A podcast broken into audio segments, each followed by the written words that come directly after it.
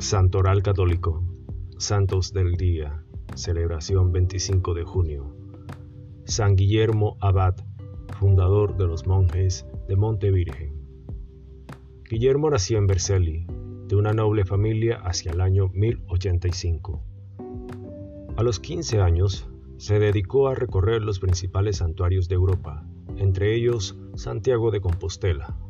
Intentó también ir a Tierra Santa, pero fue disuadido por San Juan de Matera y por otra razón aún más contundente, una paliza propinada por unos ladrones. A raíz de ese desagradable incidente se dirigió a Monte Virgen, buscaba la soledad, y en ese lugar fundó en 1128 la congregación benedictina de Montevergine. La regla que impuso a los monjes era muy austera.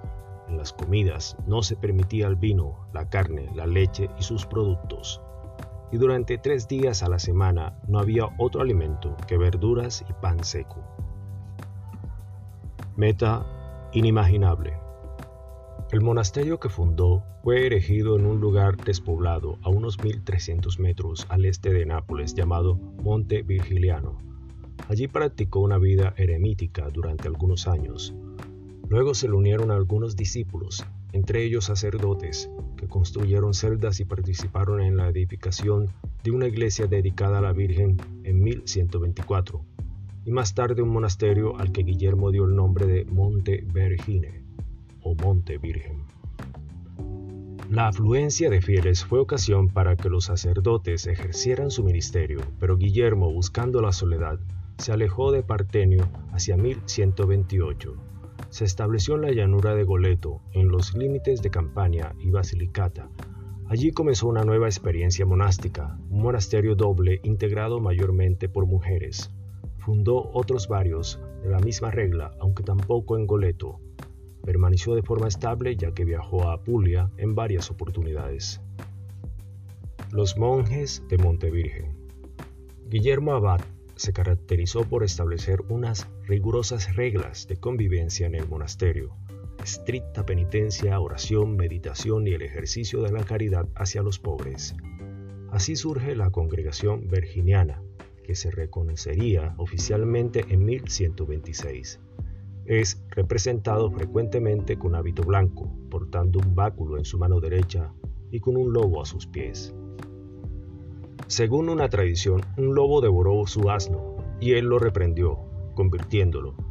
Con variantes, el mismo tipo de relato se reiteró años más tarde con el lobo de Gubbio en las florecillas de San Francisco.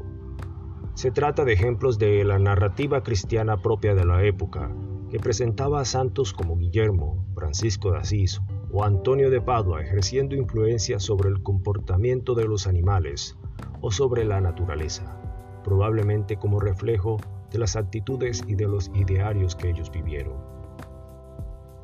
Patrón de Irpinia. Murió en Goleto, hoy San Angelo di Lombardi, el 25 de junio de 1142. Su cuerpo permaneció en Goleto hasta 1807, año en que fue trasladado a Montevirgen.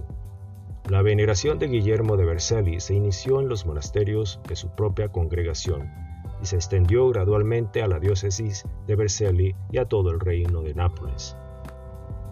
En 1785 el culto se generalizó en toda la Iglesia Católica. Su festividad se celebra el 25 de junio. En 1942, Pío XII proclamó a Guillermo de Vercelli patrono de Irpina, San Próspero de Aquitania, filósofo. Próspero nació en Aquitania, en Marsella, se convirtió en monje laico y teólogo, conoció personalmente a San Agustín y pasó su vida combatiendo la herejía de Pelagio sobre la predestinación. Igualmente defendió con vigor la doctrina de la universal voluntad salvífica de Dios. Murió alrededor del 455. Gracias. Gloria a Dios.